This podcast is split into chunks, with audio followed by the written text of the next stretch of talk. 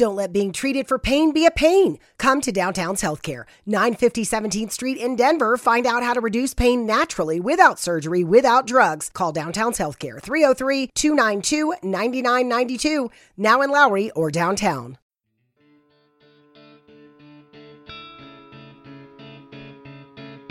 Bienvenido a Sin Límites, un espacio donde siempre hay algo que decir y que contar.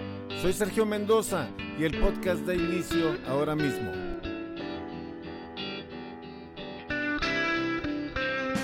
Bueno, aquí estamos una vez más con toda la disposición, la actitud y el ánimo para compartir contigo este tema. Un tema que considero muy interesante en los tiempos que estamos viviendo. Y alguien se preguntará, Sergio, siempre hablas de los tiempos que estamos viviendo. Pues sí, los tiempos que estamos viviendo hoy, los tiempos presentes, el presente que nos toca a nosotros estar viviendo en la historia. Esos son los tiempos que estamos viviendo. Y para todos los que ya me conocen, soy Sergio Mendoza y una trayectoria en el Ministerio Pastoral de más de 25 años. Aparte, yo soy un pastor bivocacional, he trabajado como, como empresario, tengo mi negocio y, y soy una persona enseñada a buscarle, a lucharle, pues a rifármela, ¿no? Para poner el pan en la mesa. No ando buscando atajos ni, ni, hacer trampa en la vida para lograr las cosas. Y hoy quiero hablar de algo que, que hemos estado comentando en estos días y que me que trae, atrae mi atención. Y lo quiero compartir contigo que me escuchas. Y es acerca de, de las personas en el ambiente evangélico, en el ambiente cristiano, en el ambiente religioso. Porque aquí no vamos a encasillar a una religión en específico, simple y sencillamente a aquellos líderes que pretenden, como Chabelo, tener las llaves de las puertas del cielo y del infierno. Pareciera que estamos jugando a las catafixias aquí. Yo me acuerdo cuando estaba chiquito que me gustaba ver las catafixias, siempre estabas con el pendiente de qué era el regalo y qué era, pues qué iba a decidir la persona, ¿no? Que le decían cuál catafixia iba a escoger. Aquí no hay muchas, con Chabelo había varias catafixias. ¿Cuántas eran, Javi? Tres. Eran tres catafixias. No, acá, acá no son tres, acá son dos. La tercera sale sobrando porque la tercera no, no, no, no le hallamos lugar. No hay lugar para los indecisos en la eternidad. Y me voy a poner serio en esto, ¿no? Aparte de que suena como chusco que estoy hablando de catafixias, me voy a poner serio en esto. Aquí no hay tercera opción. Aquí no hay una opción C. Aquí nada más es la A y la B el cielo para vida eterna o la condenación, el infierno para condenación eterna. Son las dos opciones que tienes, no estas son las dos sopas cualquier religión de, derivada de la Biblia, de tendencia cristiana, es la eternidad que te presenta. Bueno, nuestros amigos católicos, ellos hablan de un purgatorio, pero de un purgatorio como un paso antes de la eternidad, después de esta vida, lo cual bíblicamente no existe. Es un invento de ellos para sacarle lana a la gente en los tiempos de la Edad Media. No sé ahorita cómo esté eso, si todavía cobren por sacarte del purgatorio, pero no me voy a meter en ese tema, yo respeto la creencia de cada quien, pero en la Biblia no está. La Biblia no habla de esas cosas y en algún otro momento si algún líder católico, sacerdote, amigo, quiera debatir del, al respecto, con todo gusto el micrófono está abierto para compartir con ustedes y llegar a un acuerdo dentro del marco del respeto. Pero hoy quiero hablar de las catafixias. O sea, y aquí le quiero hablar a los líderes de la iglesia que tienen el valor, ¿eh? porque se ocupa, se ocupa desfachatez, se ocupa valor, se ocupa ser un sinvergüenza para querer controlarle tú a la gente, a la comunidad que diriges, las puertas del cielo o las puertas de, del infierno. Nosotros como portadores del mensaje del Evangelio somos portadores de un mensaje de esperanza. O sea, ¿cómo, cómo podemos simplificar esto sin, sin caer en el mismo punto en el que están ellos? Porque pareciera que los quitamos del banquillo de los acusados para ponernos nosotros, pero no es la idea. La idea es aclarar esto y te lo aclaro a ti como creyente o como nuevo creyente o como persona que estás asistiendo o no hayas cómo hacerle para acercarte a las cuestiones de Dios porque pues sientes como que no das el ancho. Y yo, yo me acuerdo mucho de un, de un muchacho que iba conmigo a la iglesia, él era de Puebla, me acuerdo. Y este, cuando le pregunté acerca del, de bautizarse, él me dijo, es que no estoy listo hasta que esté listo. ¿Qué, ¿Qué significa estar listo? Para, le preguntaba, ¿qué significa estar listo para ti? Bueno, hasta que ya no peque, no, pues está muy difícil, le dije. Está muy complicado eso porque mientras respires, y andes y mires, pues estás expuesto a, a equivocarte, a cometer errores, a mirar a donde no debes de mirar. Y, y hay un montón, un cúmulo de matices en los que esa palabra pecado nos envuelve o nos involucra. Y, y, si vives pensando cuando lo dejes de hacer, es que mientras estés en este planeta, en este plano terrenal, y aquí es donde nos involucramos todos, porque en ocasiones caemos en el, en el, ah, ¿cómo lo digo esto sin sonar tan mal? Pero en lo caemos, en ocasiones caemos en la, en un protagonismo dentro del liderazgo como pastor, evangelista, maestro, apóstol, porque ahora anda una fiebre por ahí de apóstoles y para mí no hay otro apóstol mejor que el que, el que está en el campo misionero, abriendo brecha, sembrando la semilla y, y, abriendo el camino, ¿no? Echándole, echándole ganas en lugares por donde no ha llegado la palabra. Para mí el apóstol es el mensajero que llega ahí en donde nunca se ha escuchado el mensaje, que en estos tiempos que estamos viviendo ya son muy pocos lugares, pero aún hay lugares en donde está difícil. Y para mí esos son los apóstoles. Pero bueno, muchas veces, cualquiera que sean los ministerios, y me voy a enfocar en este caso del ministerio pastoral, este, sentimos que estamos en un protagonismo que a nosotros, este, que a nosotros no nos huele la boca cuando nos acabamos de levantar, o a nosotros no se nos van los ojos de repente hacia un lado, este, por inercia, porque eso muchas veces pasa por la pura inercia de ser hombre, de que los ojos se te desvíen hacia un lado, o que a nosotros no se nos brinca la cadena del tiempo en ocasiones y nos enojamos o, o nos salpicamos con algún comentario que no debemos de hacer o caer en juicios, en críticas en comentarios en ocasiones imprudentes, inoportunos.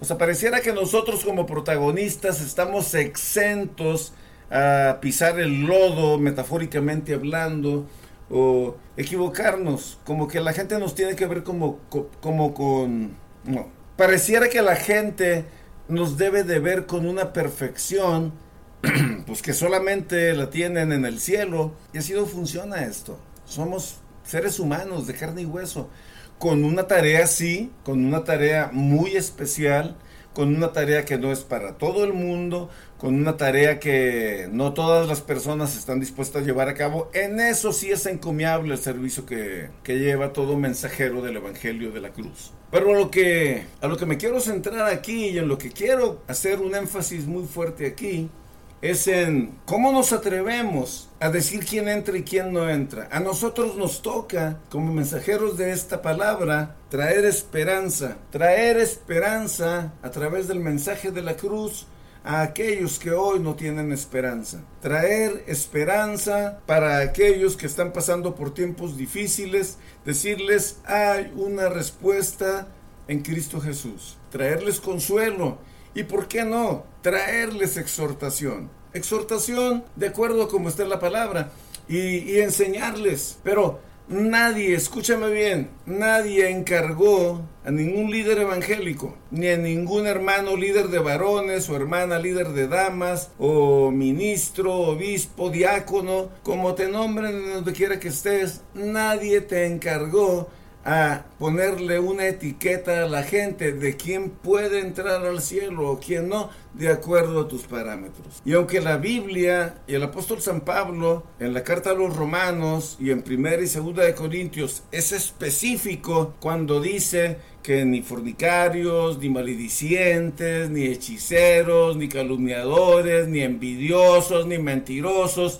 entonces cuando tú lees todo ese menú que se tira el apóstol San Pablo en las cartas, tú llegas al punto de decir, este, está muy difícil que alguien entre al cielo. Está muy complicado que alguien entre al cielo con estas exigencias. Porque yo por ahí les preguntaba en ocasiones, porque si algún problema tienen mis hermanos pastores, es que en el nombre del Señor, ¿cómo dicen mentiras, compa? En el nombre del Señor, ¿cómo dicen mentiras? O en el nombre del Señor, cómo toman lo que no les pertenece, o en el nombre del Señor, cómo llevan a cabo gestiones con nepotismo que atropellan y abusan de la gente. Es como, como te acuerdas en, las cruzadas, en, en, las películas de las cruzadas, que mataban a la gente en el nombre de Dios, ¿no? Pues eh, ahora se ve exactamente lo mismo. El otro día me enteré de una, ah, una mujer que quería poner en su casa, en su casa, una fotografía de ella,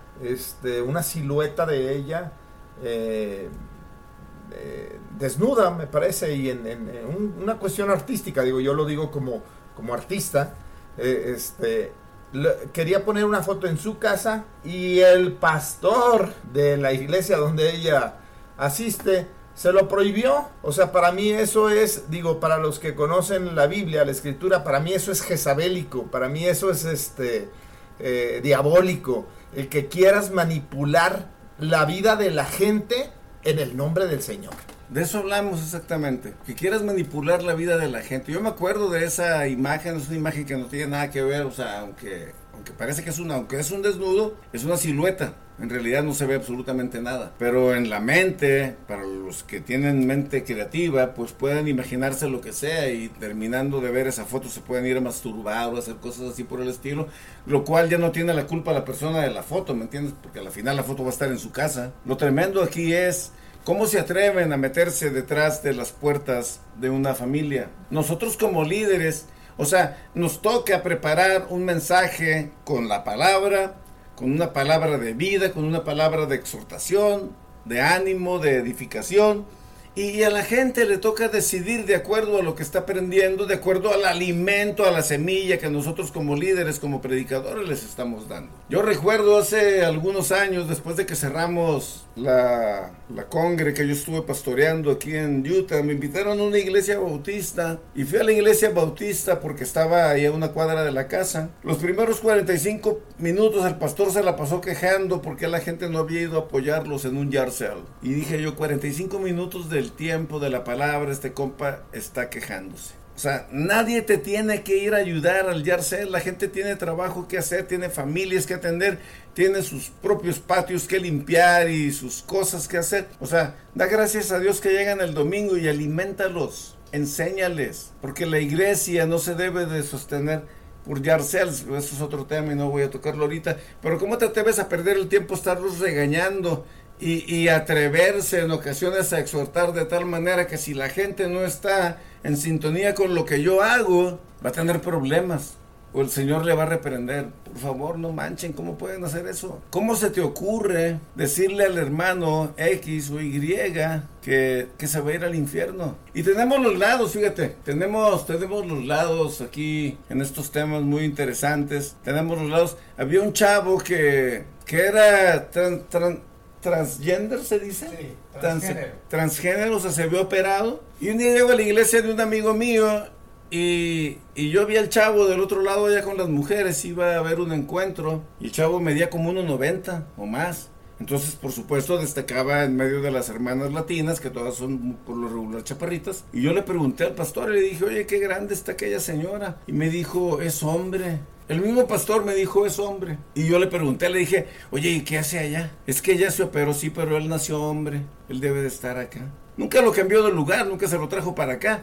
Y no hallaba que, el pastor no hallaba qué hacer con esta persona. De este tema llegó a oídos de la Oficina Internacional y anduvieron tocando este tema a manera, a manera chusca y de risa en diferentes plataformas a nivel nacional e internacional de, nuestra, de la organización a la que yo pertenecí un tiempo. O sea, y ahí vuelvo a lo mismo, cómo se atreven y qué irresponsables en tocar un tema tan sensible y tan delicado de una comunidad que en estos tiempos ha estado sufriendo y por los años ha estado sufriendo persecución, bullying y malos tratos ¿Cómo nos atrevemos a no saber cómo manejar ese tipo de situaciones? Porque llevamos el tema a las plataformas, a, consulta con otras personas, como para saber qué es esta persona y, si va a entrar al cielo o al infierno por haber sido o por ser homosexual o transgénero. Nosotros no somos Dios. Nosotros no somos Dios. Porque si viene un homosexual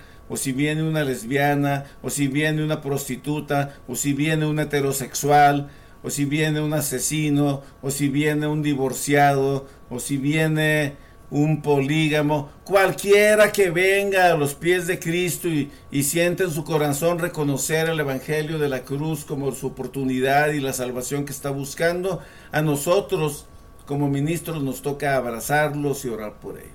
A nosotros nadie nos llamó con una varita o con una regla o con una con un tabulador para decir este entra y este no. Así no es. A ti no te toca ponerle catafixias a la gente y decir a dónde van. A ti nadie te dio ninguna llaves. Carlos. Si a ti no te toca calificar a nadie, a ti lo que te toca es decirle a la gente lo siguiente. Hace como dos mil años aproximadamente vino Jesús cumpliendo la profecía. Nació de una virgen, murió una vida santa y sin pecado, murió en la cruz por nuestros pecados y el tercer día resucitó y ha prometido regresar otra vez. Eso es lo que te toca hacer a ti. Y preguntarle a la gente, tener el valor, porque aquí sí se ocupa valor, tener el valor para decirle a la gente cuál es la decisión que tú vas a tomar hoy con respecto a Cristo. Porque la puerta no la abres ni la cierras tú, la puerta la abre o la cierra esa decisión. La puerta está abierta desde Juan 3:16, porque de tal manera amó Dios al mundo. La puerta está abierta para todos. A nosotros nos toca guiar a la gente a esa puerta, pero tampoco vamos a empujones meter a la gente ni empujones sacarlos. Decirles, esta es la puerta, de esto se trata, y a todo el mundo le toca tomar una decisión al respecto. A cada quien le toca tomar su decisión. A nosotros nos toca presentar un mensaje y opciones, y la gente decide. El día de mañana la sangre de esas personas no va a ser reclamada a ti.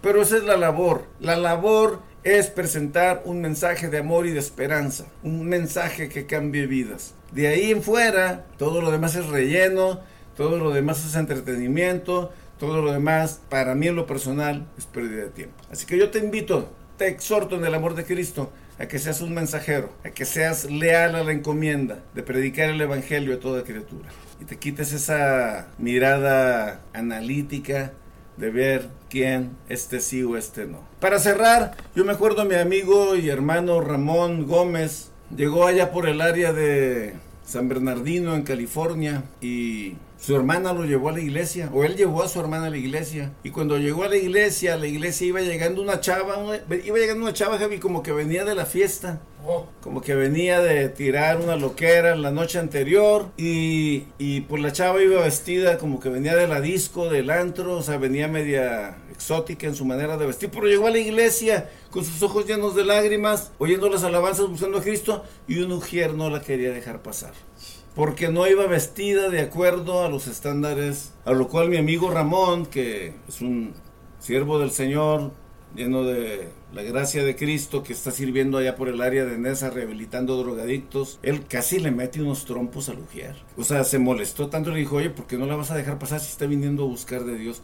O sea, qué bárbaros, o sea, ¿cómo nos atrevemos a pretender cerrarle las puertas del cielo a la gente. Por eso es que eh, nos damos cuenta, eh, lo, que platicabas y lo que vienes hablando durante todo este tema, que de acuerdo a los estándares de la gente que se siente que es el super espiritual o el super pastor o el super predicador o ya no se diga ahora que la palabra tan, tan nice que me gusta a mí, el apóstol, eh, de acuerdo a sus parámetros, de acuerdo a su termómetro, quién es y quién no es, quién califica y quién no califica.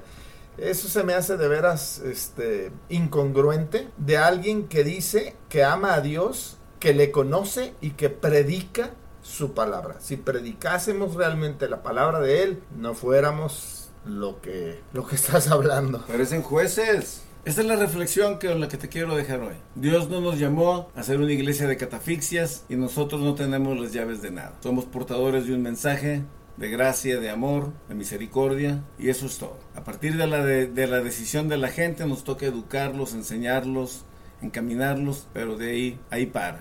Usted no tiene que meterse a las casas a decirle a la gente que vea o no vea en la tele, o si les gusta el Pokémon o no, si van a jugar PlayStation. Eso no, es su, eso no es su negocio. Por supuesto que es bueno que hay muchas cosas que no debe de hacer la gente, pero a usted no le toca meterse a la casa de la gente a decirle cómo Para eso está el Espíritu Santo. Amén. Para eso está el Espíritu Santo. Es el que redarguye. Es el que redarguye, exactamente. Entonces a usted le toca un mensaje, orar, bendecir. Hablar de amor. Y hablar de amor. Dios los bendiga. Ahí estamos hablando la próxima. Esto es Sin Límites. Y bueno,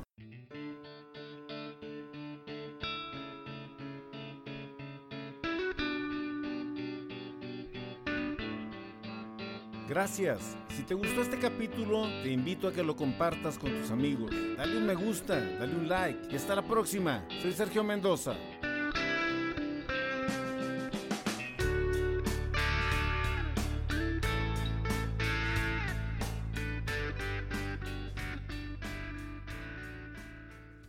Are you suffering from chronic joint or back pain? Downtown's Healthcare in Denver offers effective alternative therapies that are non invasive, non surgical, and drug free. Start your journey to a pain free life. Call Downtown's Healthcare at 303 292 9992, now in Lowry or downtown.